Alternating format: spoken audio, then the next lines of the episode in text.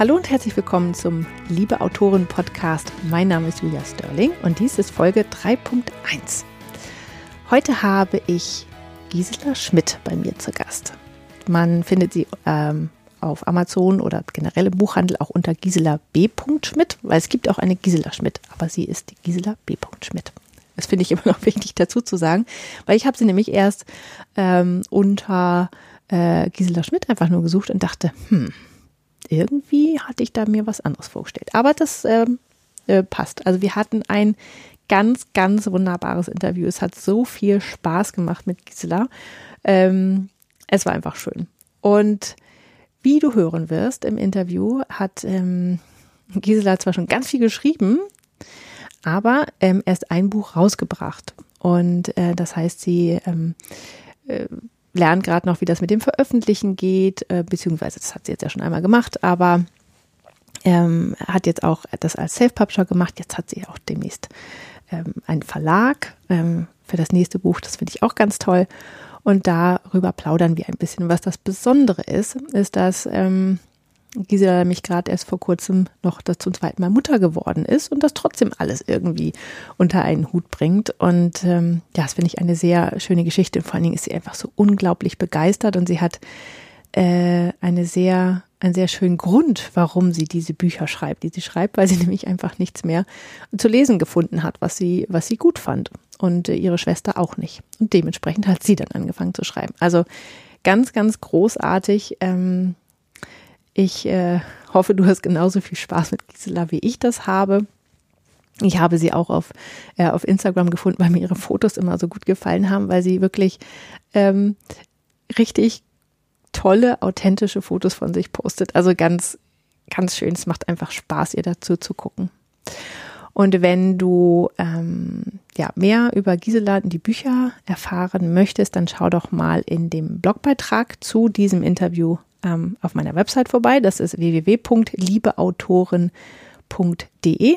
Unter der Folge 3.1 findest du Gisela und den Link zu ihrem Buch ähm, und ihrem Instagram-Account und wie du sie erreichen kannst. Und äh, ich glaube, sie freut sich auch sehr darüber, mit anderen in Kontakt zu treten und auch mit Lesern. Und ähm, ja, ich glaube, wir werden noch viel von ihr hören, weil sie hat noch ganz viel in der Schublade.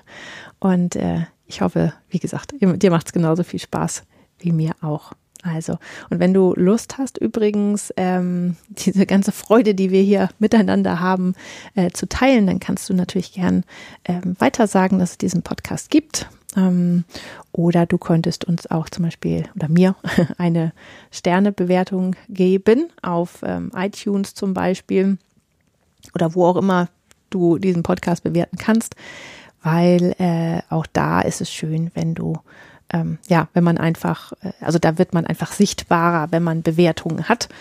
Und dann können andere Leute, andere Leserinnen, andere Menschen, die Autorinnen werden wollen, das auch äh, hören und sehen und finden. Also da würdest du mir mithelfen.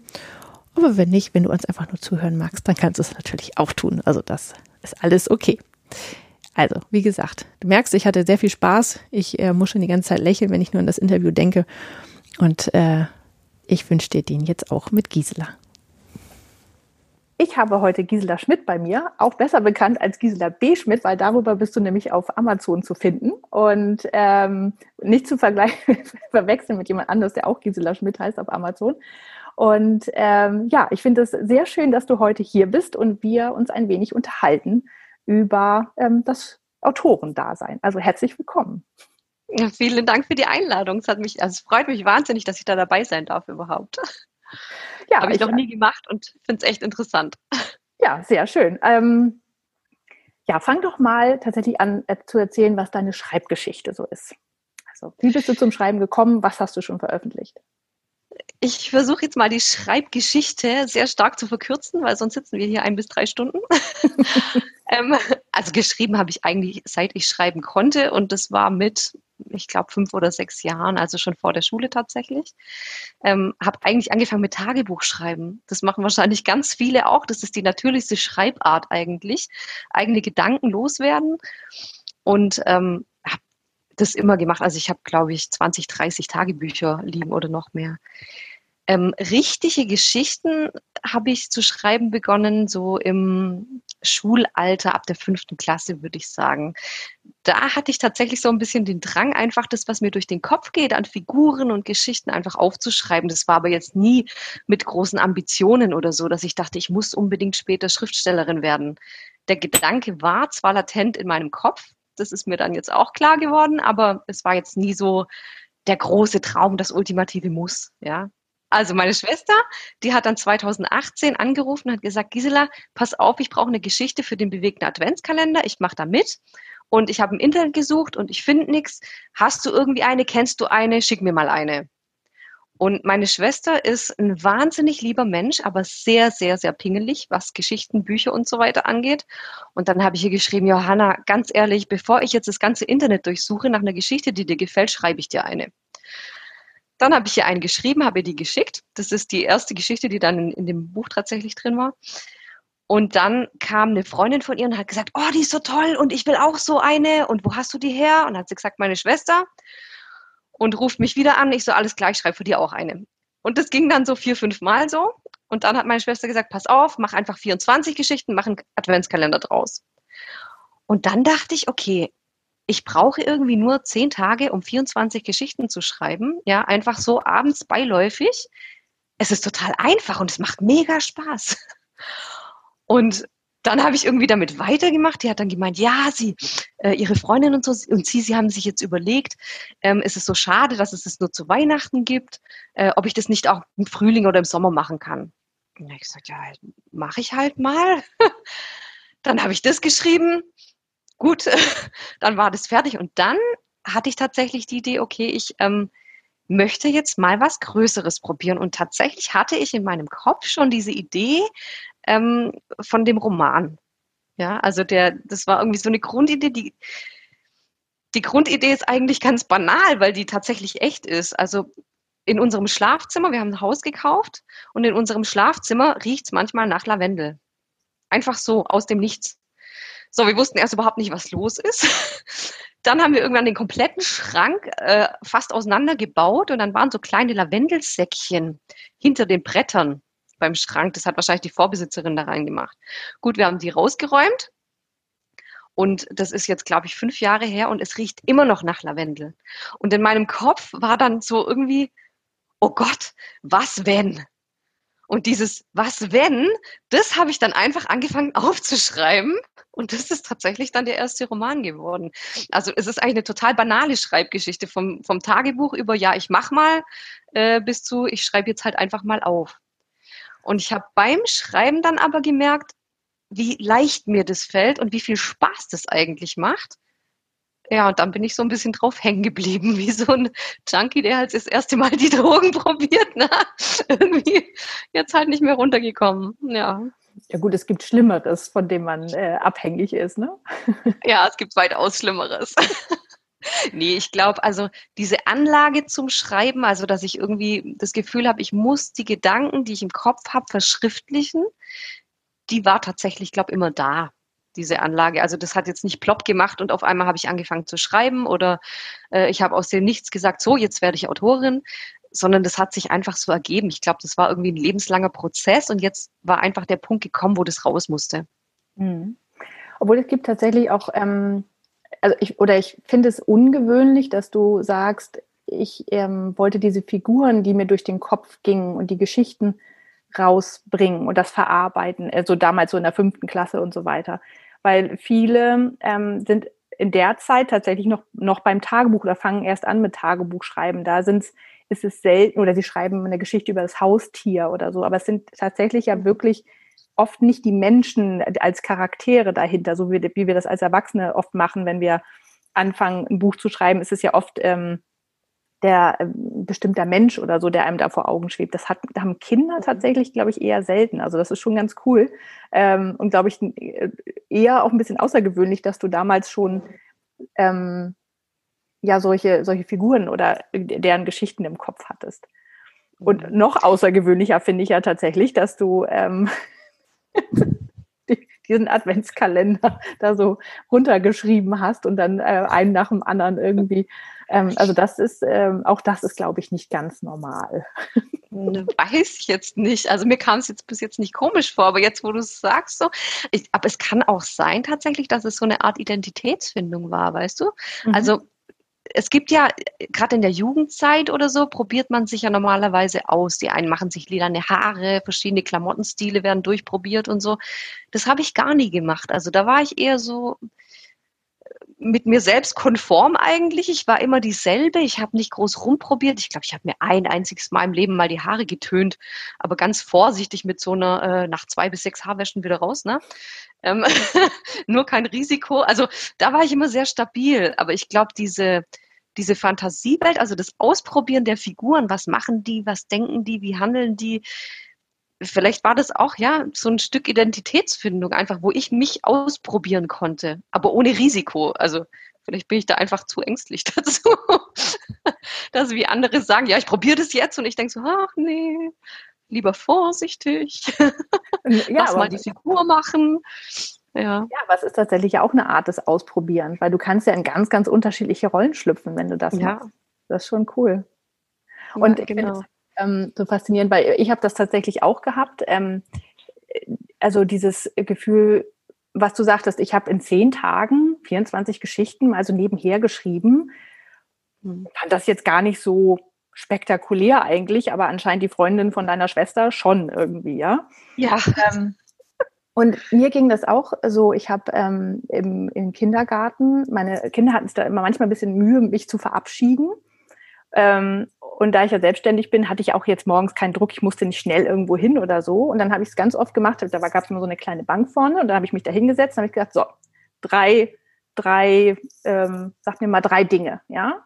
Und dann habe ja. ich daraus eine Geschichte gemacht. Und das fing dann an und dann kamen, die, irgendwann kriegten das die anderen äh, Kinder mit und dann kamen immer mal welche dazu und hörten dann auch mit zu, waren dann ganz stolz, wenn sie dann auch mal irgendwelche Worte sagen durften und so meistens ging es irgendwann immer nur noch um schwangere Pferde, wo ich mir dachte, okay, gut. Nein, ein Pferd kann nicht auf einmal zehn Fohlen kriegen, aber gut. ähm, Doch, in der Fantasiewelt schon. Genau, ja, aber die haben dann jeden Tag irgendwie zehn Fohlen gekriegt. Das war dann irgendwie ein bisschen anstrengend. Aber ähm, ich saß da halt immer und habe diese Geschichten erzählt. Und die Kinder waren glücklich und dann durfte ich gehen und dann war alles super. Und die anderen Eltern haben, glaube ich, gedacht, mhm. die hat sie nicht alle, ja. Was macht die denn da?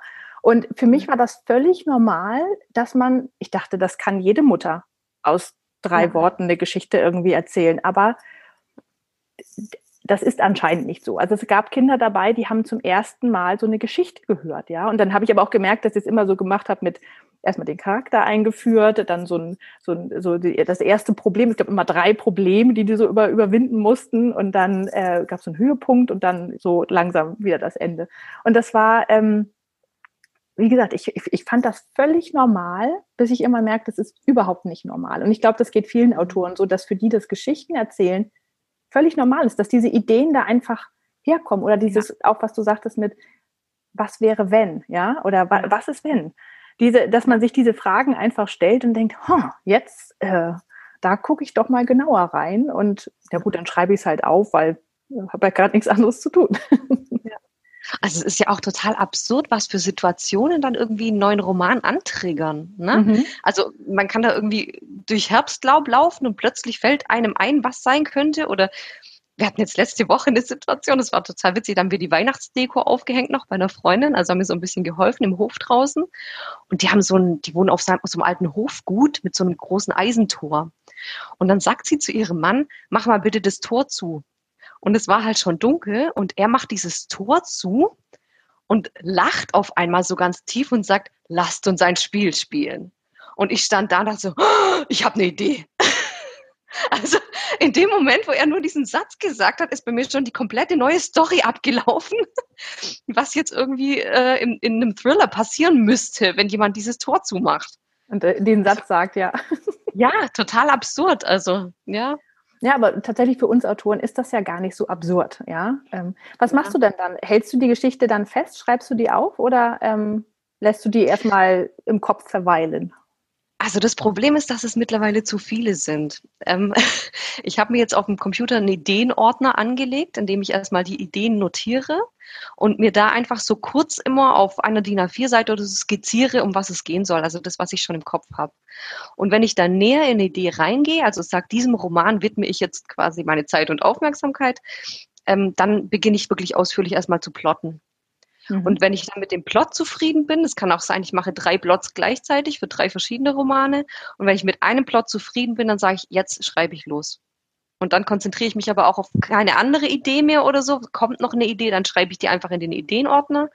Aber dann schreibe ich wirklich diesen Roman dann zu Ende.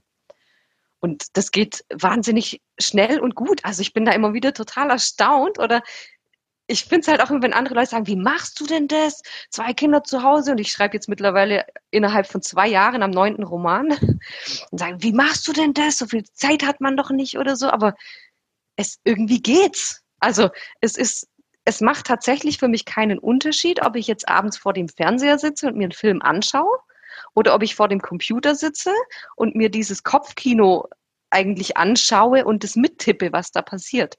Mhm. Das macht von der Entspannung her und so keinen Unterschied tatsächlich. Mhm. Ich habe neulich mal einen. Hm? Ja, das, deshalb geht es irgendwie, aber ja. Mhm. Ich habe neulich mal einen ähm, äh, Romanautor aus den USA äh, gehört, der hat gesagt, wieso, ich schreibe die Bücher doch, um mich selber zu unterhalten. Ich schreibe die ja nicht für andere, ich schreibe die ja, um mich selber zu unterhalten. Und wenn ich dann damit fertig bin, mhm. dann bin ich halt auch fertig. Ich lese ja auch nicht dasselbe Buch dreimal, ja. Also mhm. dementsprechend, ähm, dann, dann will ich auch die nächste Geschichte machen, weil ich mache das ja für mich. Und so geht es mir mhm. mittlerweile auch, dass ich, ähm, mhm. ich habe auch zum Beispiel früher immer Leuten gesagt, ähm, ich habe denen das immer versucht zu erklären. Für mich war das gar nicht so schlimm, wenn ich zum Beispiel zum Arzt gegangen bin und musste lange warten oder auf dem Amt oder irgendwas weiß ich wo. Und ich habe ein Buch vergessen. Normalerweise ich immer Bücher dabei, aber eine Zeit lang hatte ich immer nur so eine Mama-Handtasche, wo alles Mögliche drin war, aber keine Bücher irgendwann mehr. Ähm, und dann, äh, oder die waren dann irgendwas ich habe sie dann oft nicht auch nicht mehr mitgenommen, weil sie dann einfach mit irgendwas beschmiert waren. Das war dann auch nicht mal nicht so super, mhm. wenn ich sie in der Handtasche hatte. Aber egal. So, und dann saß ich beim Arzt oder so und dann habe ich, ähm, hab ich einfach mein Kopfkino angemacht. Ich habe mich dann selber unterhalten. Ich saß dann einfach da und habe mir dann den, meinen Roman überlegt und habe ich überlegt, soll es so weitergehen in die Richtung oder das? Und, und das ist für mich Unterhaltung pur. Und das fanden, wenn ich das jemandem erzählt habe, die haben immer gedacht, ich, ja, ich bin irgendwie so ein bisschen schräg, ja. Aber für mich ist das völlig normal, mich auf diese Art und Weise zu unterhalten. Weil ich, ich finde das auch total spannend. Was, ich weiß ja selber meistens nicht, was passiert, so genau, ja. Ja, genau. Ja. Grob, aber so die Details ist schon interessant. Also wenn man sieht ja, das genau. dann so genau. vor sich und dann ähm, erzählt man es einfach nach, ja. Gut, aber wenn man ehrlich ist, ist es auch ein bisschen schräg, ne? Aber, es ist ja nicht schlimm schräg. Ich habe auch schon gedacht, irgendwie so, ich, ich bin selber der extreme Angsthase, ja. Und es fällt mir wahnsinnig leicht, irgendwelche Thriller zu schreiben, ja, die ich selber gar nicht lesen würde, weil ich nach den ersten 20 Seiten denken würde, oh Gott, da kann ich heute Nacht nicht mehr schlafen. Das ist total bescheuert, ja. Aber, aber vielleicht gerade deshalb, ja. Vielleicht gerade, weil man sagt, okay, die, diese Ängste oder das verarbeite ich jetzt einfach so. Ja. Und es ist schon auf eine gewisse Art und Weise ist das sehr schräg. Aber es ist trotzdem eine äh, gesunde Art, damit umzugehen, finde ich, im Vergleich ja. zu sonstigen Dingen, die man machen könnte. Also, ja, wenn man also so, so, so seine Gefühle verarbeitet, ist doch auch nicht schlecht. Also genau. man kann halt mal neue Welten ausprobieren, weil ich würde halt auch selber nie äh, diese Sachen machen, die meine Charaktere teilweise so in den Büchern machen. Also weil ich mir ja. das gar nicht trauen würde. Und dann ist das tatsächlich immer ganz denkt man, ach, guck mal, da warst du aber ganz mutig quasi. ja, sehr schön. So, und das heißt also, dein erster Roman ist jetzt im Sommer rausgekommen? Ja. Aber du hast schon auch noch ein paar weitere geschrieben. Ja, also ich habe tatsächlich, als ich den veröffentlicht habe, hatte ich schon die nächsten drei fertig. Und ich habe dann auch danach, also das liegt vielleicht daran, dass ich einfach nicht so der typische Veröffentlichungsmensch bin. Mir ist das alles irgendwie zu viel und zu anstrengend und zu kompliziert und also ich bewundere immer wirklich, ich bewundere alle Self-Publisher, die das wirklich so alles selber machen und so, weil das ist so unglaublich viel Arbeit. Und mir wäre eigentlich das Liebste, ich müsste nur die Romane schreiben, irgendjemanden geben und der bringt sie raus und macht den ganzen Rest und ich brauche mich um nichts zu kümmern. also ein Verlag ich, zum Beispiel. Ja, auf jeden Fall. Also ich bin tatsächlich ein totaler Verlagsmensch und deshalb habe ich den ersten Verlag zwar rausgebracht im Self-Publishing mit dieser ganzen Arbeit tatsächlich. Also deshalb wirklich Hut ab vor jedem Self-Publisher. Ich weiß, was da dahinter steckt und habe dann überlegt, ob ich den zweiten rausbringen soll und dachte, ach nee, lass mal lieber noch einen schreiben erst und so. Und einfach weil es einfacher war, erstmal schon mal noch mal einen zu schreiben, als den nächsten rauszubringen. Und irgendwie, ja, sind es jetzt neun geworden und die liegen jetzt halt so auf der Halte. Aber für den zweiten habe ich jetzt tatsächlich einen Verlag gefunden und bin da auch sehr glücklich, dass ich da dann einfach sagen kann, okay, macht ihr das. Ja. Ich will nicht das Cover erstellen und ich kann einfach kein Marketing und ja. Naja. Das heißt also, die Leser können sich tatsächlich auf äh, neun weitere Romane freuen und äh, solange deine äh, Ideenmaschine weiterhin angeschmissen ist, äh, läuft das dann alles. Ja, ich glaube, dass es nicht bei neun bleiben wird tatsächlich. Wie ist denn das eigentlich, wenn du während des, wenn du während des Schreibens jetzt eine neue eine neue Idee hast, ähm, verfolgst du, also weil das, so geht mir das oft so, ja, dass ich dann währenddessen denke, ja. oh, die ist aber viel schöner und das, das Buch wird bestimmt noch besser. Dann, weil manchmal hat man ja so zwischendurch dann auch mal beim Schreiben so einen kleinen Hänger, wo man merkt, so gerade so in der Mitte, dann zieht sich das so ein bisschen und so und dann muss man halt, ähm, also da nicht der neuen Idee hinterher zu jagen, fällt mir schwer. Wie ist denn das bei dir? Ja, ähm, also ich jag der neuen Idee dann nicht hinterher. Ich kann die tatsächlich in den Ideenordner stecken. Ähm, dann ist sie erstmal abgelegt und versorgt, also auch für meinen Kopf und für mein Denken. Was mir aber tatsächlich oft passiert, ist genau das, was du gesagt hast. Man schreibt was und während des Schreibens kommt einem die nächste Idee. Und das war jetzt erst gestern tatsächlich so. Ich habe einen Dialog geschrieben und dann dachte ich, oh, mega Enthüllung, das ist eigentlich der komplette Stoff für einen neuen Roman. Das kann ich doch jetzt nicht in einem einseitigen Dialog verheizen. Und ich bin jetzt tatsächlich am Überlegen, ob ich den Dialog einfach in eine andere Richtung gehen lasse, damit ich diese Idee noch für einen anderen Roman verheizen kann. Ach, das ist ja auch Weil sonst ist es so, so verschenkt irgendwie. Aber ja, das muss ich jetzt noch überlegen. Aber, Aber das, das passiert wahnsinnig oft. Also beim Schreiben, irgendeine Figur sagt plötzlich was und man denkt so, oh, du hast die Idee. Also nicht ich, sondern tatsächlich diese Figur hat die Idee. Dann muss da irgendwie was draus werden, ja. Ähm, also man merkt tatsächlich, du hast sehr, sehr viel Spaß beim Schreiben. Ich finde das einfach wunderbar. ähm, was schreibst du denn eigentlich genau? Was sind denn das für Romane, die du schreibst? Der erste war ein romantischer Spannungsroman. Ja, genau. Das trifft es auch ziemlich gut. Also es ist ein Spannungsroman. Also meine Romane leben alle von Spannung. Ähm, es sind aber nicht nur Thriller. Also das Problem ist, wie ich schon sagte, ich bin ein extremer Angsthase. Und ich schreibe eigentlich die Romane so, wie ich sie gerne lesen würde, weil, also ich kenne wahnsinnig viele Leserinnen, auch durch meinen Beruf und so. Ich habe ja Germanistik studiert und ich kenne, also aus meinem Freundeskreis lesen einfach wahnsinnig viele. Und es ist ganz oft passiert und mir selbst auch, dass wir irgendwie was lesen, also eine eine Geschichte, ein Roman, auch was Romantisches oder Unromantisches, völlig egal. Und man denkt sich, oh, das wäre so eine tolle Geschichte, wenn es einfach ein bisschen spannender wäre. Oder man liest dann doch irgendwie, wagt sich an so einen Thriller ran und denkt, oh, jetzt brauche ich mal, ich will einfach mal was Spannendes lesen und beginnt und denkt dann nach 30, 40 Seiten so, oh Gott, das ist so furchtbar, ich kann nicht mehr schlafen, das ist mir zu blutig, das ist mir zu schlimm, ich halte es nicht aus, ja. Also es war irgendwie in mir so eine ganz große Sehnsucht nach einem Roman, der schön ist, der Humor hat, der eine tolle Geschichte hat, in denen die Figuren sich auch entfalten dürfen, der aber trotzdem unglaublich spannend ist. Mhm. Und die Kombination schreibe ich eigentlich. Und daher kommen eben einmal Familiengeheimnisromane raus, in denen irgendwelche Familiengeheimnisse aufgedeckt werden müssen. Es kommen aber auch Thriller raus, die aber weit entfernt sind von irgendwelchen blutigen äh, Splatter, Horror. Äh, das kann ich einfach nicht und das möchte ich auch selber nicht lesen, sowas. Die sind einfach unglaublich spannend. Ja, also die sind nicht brutal, die haben zwar der Definition nach sind es Thriller oder Psychothriller, es gibt da auch wirklich Psychopathen, aber die rennen nicht mit einem Messer rum und stechen irgendjemanden ab, sondern das läuft alles viel mehr psychisch subtiler ab. Also okay. wenn jemand so diese diese absolute Spannung mag, wo man einfach von Seite zu Seite mitfiebert, aber zu, sich zu sehr fürchtet vor diesem ganz gruseligen oder diese, diese blutigen Szenenausgestaltung. Oder wenn jemand einfach ähm, schöne Geschichten mag, also auch äh, Liebesgeschichten oder einfach Familiengeschichten, denen aber die Spannung fehlt, dann sind die bei meinen Romanen genau richtig. Also das sind quasi die Leser, die meine Romane lesen sollten. Ja, aber es ist ja ganz oft so bei, ähm, bei Romanautoren, dass die Dinge schreiben oder ihre Bücher schreiben, weil sie nicht das gefunden haben, was sie gerne lesen wollen. Ja. ja. Und das also, war bei uns tatsächlich ganz eklatant. Also wir haben uns natürlich immer gegenseitig Bücher empfohlen, immer so, ja, hast du eine Empfehlung und so. Und eine Zeit lang ging das gut. Also ich bin zum Beispiel ganz großer Fan von Nora Roberts, Kate Morton, Anna Romer und so weiter.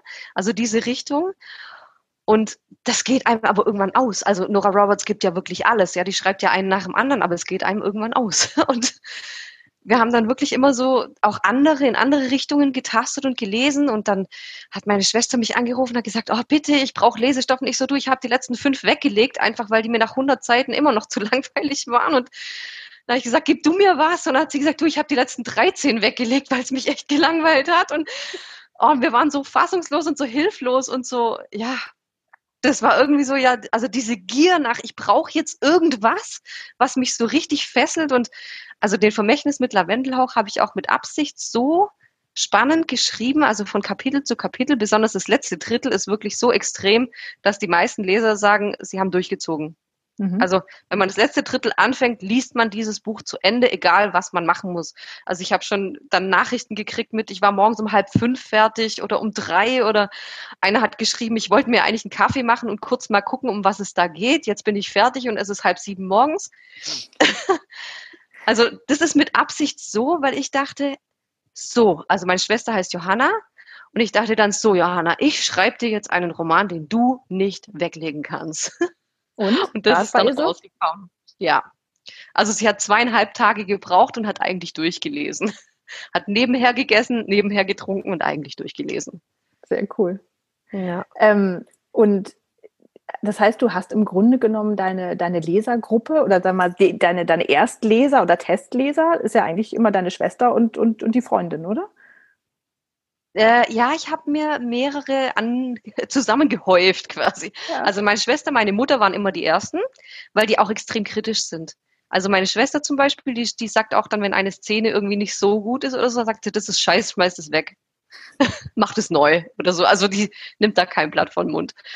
Und ich habe mir dann eine, eine größere Testlesergruppe zusammengebaut aus äh, auch Männern zum Teil. Also ich habe auch zwei Männer dabei, finde ich ganz, ganz toll ähm, und Frauen zwischen 16 und 87 ist die gute Dame jetzt. Also weil ich einfach dachte, ich möchte diese ganze Bandbreite haben und gucken, wie kommt es bei, bei welcher Frau an. Und das sind äh, Krankenschwestern dabei, Hausfrauen, äh, ITler, Studenten, wirklich alles Mögliche. Und einen Teil habe ich konzipiert aus meinem Freundeskreis und den anderen Teil tatsächlich über Instagram.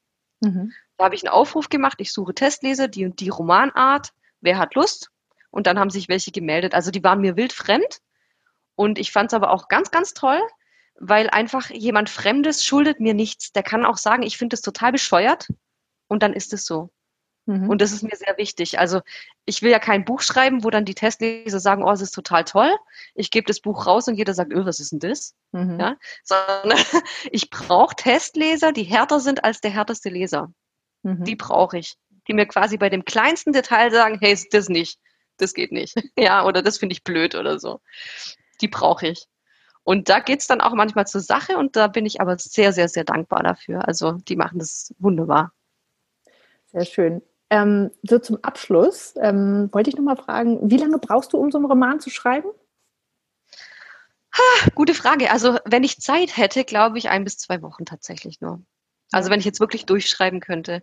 Der Punkt ist aber mit zwei Kindern, äh, kann man nicht sagen, ich schreibe jetzt mal eine Stunde, da schreibe ich mal fünf Minuten, mal eine halbe Stunde, mal einen Tag gar nicht, mal vier Tage gar nicht, mal drei Stunden am Stück. Also von daher würde ich sagen, ungefähr fünf bis sechs Wochen, bis die Rohfassung steht. Und dann kommt die Überarbeitung noch dazu. Die ist natürlich auch dann testleserabhängig, je nachdem. mhm. wie lange die brauchen. Ich finde das ja, man muss ja noch mal dazu sagen, du sagst ja so ganz, ganz einfach, mit zwei Kindern. Ja, mit zwei Kindern ist es nicht leicht, kenne ich. Deine Kinder sind ja noch relativ klein. Ja. Unter anderem Zweieinhalb und neun Wochen. Genau, ein paar Wochen nämlich erst. Also ja. dementsprechend Respekt, dass du überhaupt, also äh, das heißt aber seit Sommer hast du dann ja auch schon, seit du das Buch veröffentlicht hast, wenn da schon drei andere fertig waren, hast du seitdem ja noch mehr geschrieben. Ja, also da habe ich das veröffentlicht, das war aber schon vorher fertig. Okay. Also gut. das war ja schon eigentlich ein Jahr vorher fertig. Ich okay, habe nur gut. dann erst gesagt, okay, jetzt bringe ich es raus. Okay, gut, alles ja, klar. Also die neun Romane habe ich geschrieben in zwei Jahren ungefähr.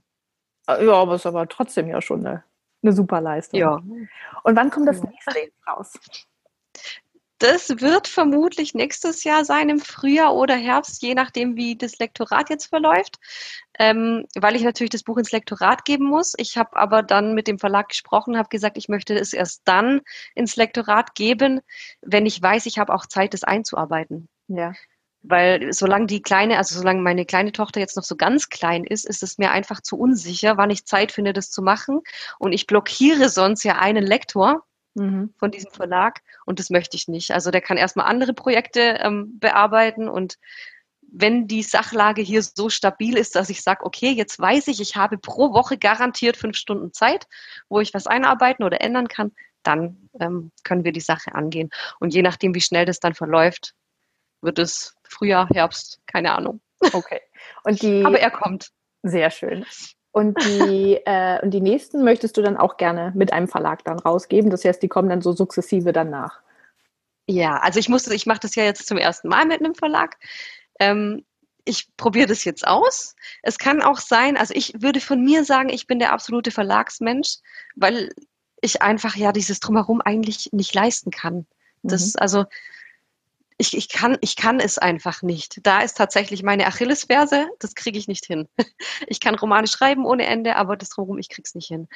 Ähm, es kann jetzt natürlich auch sein, dass ich mit dem Verlag arbeite und dann sage, oh Gott, das wäre der absolute Horror. Ich, das kann ich noch weniger, irgendwelche Fristen einhalten oder diesem Lektorat gerecht werden oder was auch immer. Dass ich dann doch sage, nee, doch wieder Self-Publishing. Also ich kenne Menschen, die das gemacht haben, die beim Verlag waren und dann gesagt haben, nee, doch lieber Self-Publishing. Aber tendenziell würde ich sagen, meine Bücher gehören eher in den Verlag. Also ich gehöre eigentlich eher in einen Verlag als in Self-Publishing. Sehr schön. Aber man, ja, also das deine muss Bücher ich mir leider eingestehen. Ist doch nichts Schlimmes. Ähm, das heißt aber, deine Bücher werden irgendwann kommen, egal wie.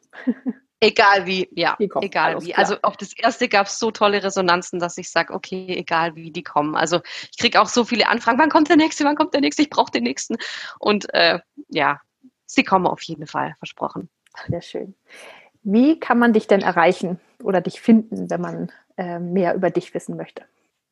Tja, also, wie gesagt, ich bin nicht der Mensch, der sich so gut vermarkten kann. Also, es gibt Autoren, die haben ganz tolle Seiten, überall eine Homepage und so weiter. Das habe ich leider alles nicht. Ähm, ich habe einen Instagram-Account, der heißt äh, Gisela B. Schmidt, Autorin. Da kann man mich finden und auch gut erreichen, also auch per Nachrichten. Ähm, über diesen Instagram-Account werden auch Dinge auf Facebook gepostet. Da bin ich aber selten tatsächlich selber online, also dass ich mal die Nachrichten anschaue oder so. Und das war es eigentlich schon. Ja, das ist auch super. Man kann dich auf jeden also, Fall im Internet finden und äh, genau. dich über Instagram erreichen. Wo haben wir uns ja auch kennengelernt. Also genau. Das ist ja hervorragend. Also ähm, ich danke dir von Herzen für dieses äh, Interview. Ähm, dass er erstmal für die Leserin ist und wir sprechen gleich nochmal ein bisschen über das Autorendasein an sich ähm, und was das Thema Marketing und, und solche Sachen angeht. Ja, also vielen, vielen Dank. Vielen Dank. Ich danke dir. Wenn du Lust auf mehr Interviews mit tollen Autoren hast, dann schau am besten auf der Website www.liebeautoren.de vorbei. Dort findest du alle Interviews mit Links zu den Büchern der Autorinnen. Außerdem kannst du dort deine E-Mail-Adresse hinterlassen und erfährst immer gleich, wenn es ein neues Interview gibt. Du findest mich und den Podcast auch auf Instagram unter Autorin Julia Sterling oder auf Facebook. Ich freue mich immer über Nachrichten sowie Ideen und Anregungen. Vielen Dank fürs Zuhören.